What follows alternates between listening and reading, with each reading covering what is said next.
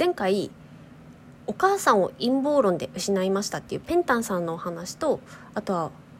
おじさんを肝硬変で失いましたっていう私の話をしましたが今回も続きです。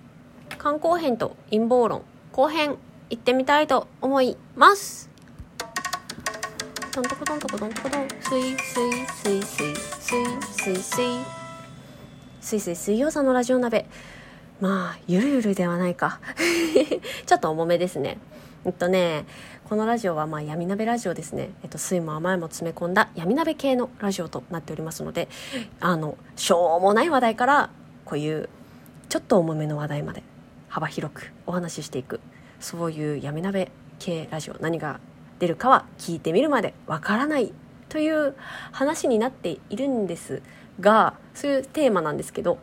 そういう設定なんですけど前編がありますので今日は後編えっ、と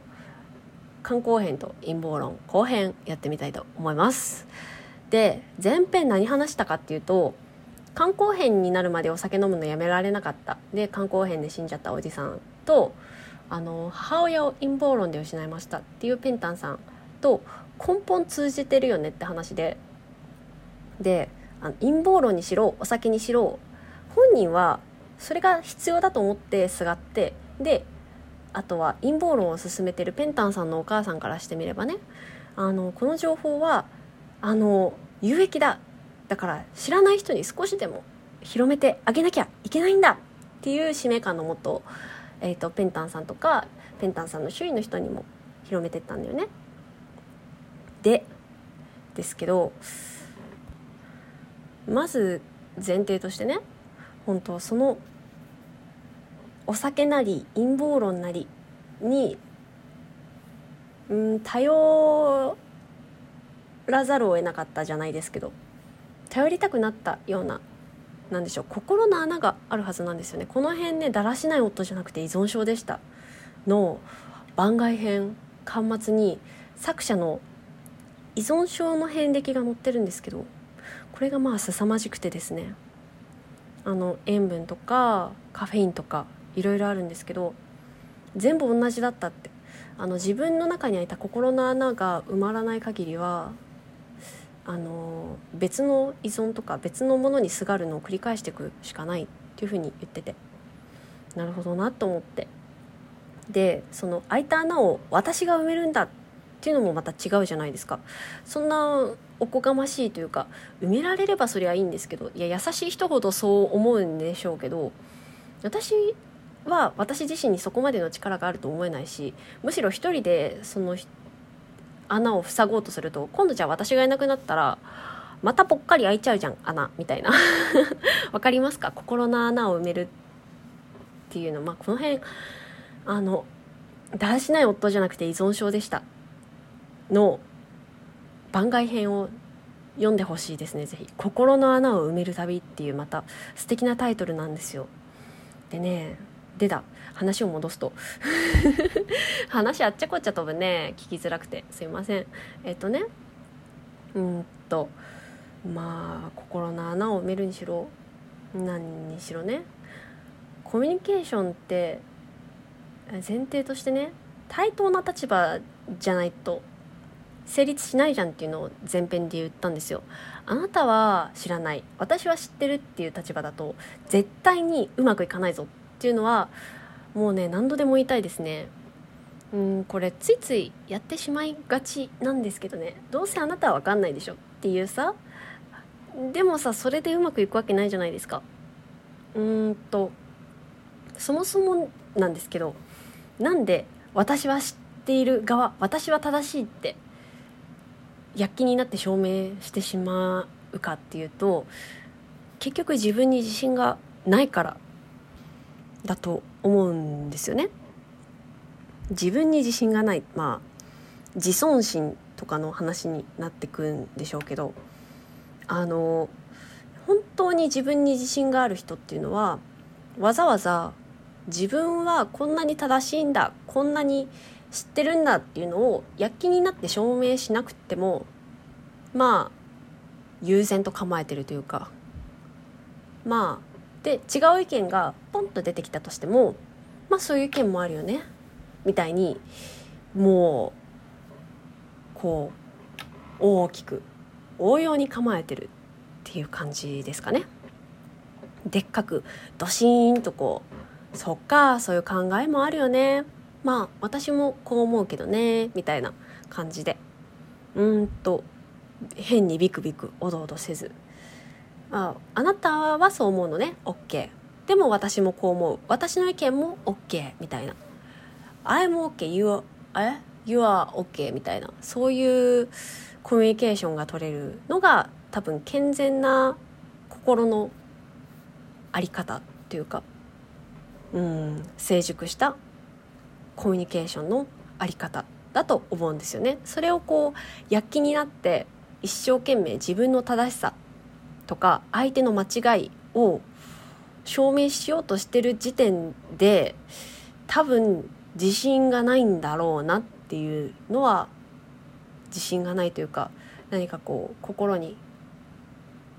深い穴を持ってるだとかそうですね満たされない何かがあるから躍起になるのかなっていうのをちょっと心の片隅に頭の片隅に置いてコミュニケーション取った方がいいのかもしれないっていうのは思いますね。なんだろう絶対に正しいもう絶対に間違ってるもうこの世にはないじゃないですか。なんか全部が中間で全部がかもしれないであのなんかこう絶対っていうのは例えばさ本当限られてんですよ。生まれたら必ず死ぬとかさ。あとは昼が来たら夜も来るとかさ。その程度しかないんですよ。だからうーんとねそう今特にコロナとかオリンピックとかどうなるの？分かんないよ！みたいになりがちなんですけどそんな中でもうんと情報に踊らされず惑わされずっていうのもまた難しいですけどね。いっぱい情報収集した結果の不安になっちゃうっていうのも人間だからね。あるはあるけど。まあそこはね。うん。あなたも正しいし私も正しいしっていう大きな心で受け止めていきたい。少なくとも私だけはそれをやっていきたい。って思った。全部全部全部そうですよね。もうなんか陰謀論だってそうだし肝硬変になって死んじゃったおじさんのお酒もそうだしお酒もそうだしあとドラッグなんかもそうですよね。ドラッグ使うのはみんなだらしないやつとか社会のクズって片付けちゃうのは簡単なんですけどそれを使ってまで逃避したい何かがあったのかもしれないとかね。そこまで考えをさ巡らすのってめっちゃ大事じゃないですか。なんかダメ絶対でみんなやめたら苦労はないじゃん。いらないじゃん警察とか。って思うんですけど間取りとかいらないじゃんって。なるんですけどそれでもなおうんとそれにすがる理由が何かしらあっての多分ドラッグとかねお酒とかだと思うんで。まあ難しいですけどね。だから私がいればそんなもので頼らなくて済むんだよっていうとまたあの私があのカルトのこうなんて言えばいいんですか？教祖になっちゃうから。私が教祖になっちゃうからそんな大それたこと言わないですけど。せめてせめてね不安だ辛い無理とか思ったらどこでもいい。聞いてくれる人がいなかったらラジオトークでも何でもいいから言っちゃえば？って思いますけどね。絶対聞いてくれる人いるし。いるし。だって私のラジオだって聞いてくれる人いるじゃないですか。今聞いてくださってる皆さん本当に。本当にありがとうございます。あれですよ。あのラジオトークの公式アプリだとライブってあるんですよ。ライブのあの機能を使うと。私がどんだけすごい行き当たりばったりの話しかしてないかっていうのがまざまざと。もう それで許されてるんですからね。もうありがたいことこの上ないですよ。ありがとね。っ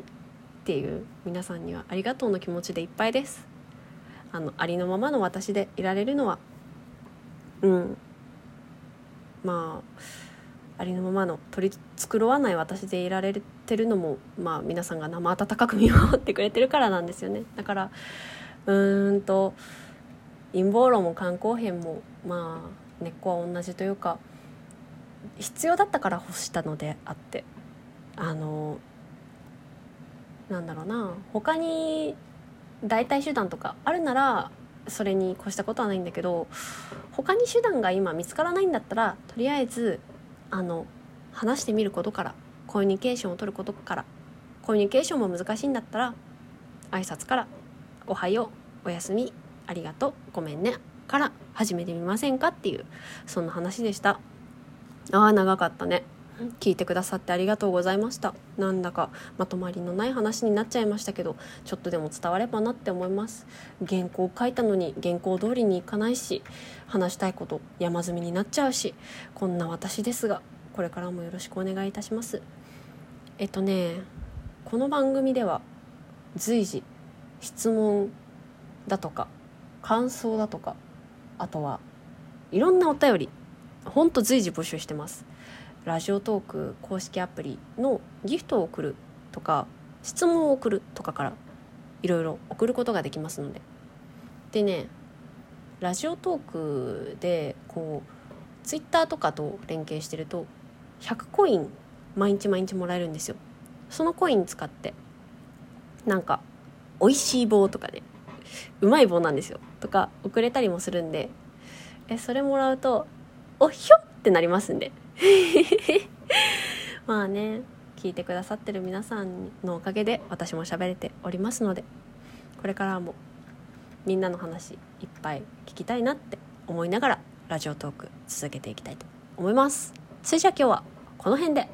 皆さん良い夢を見てください。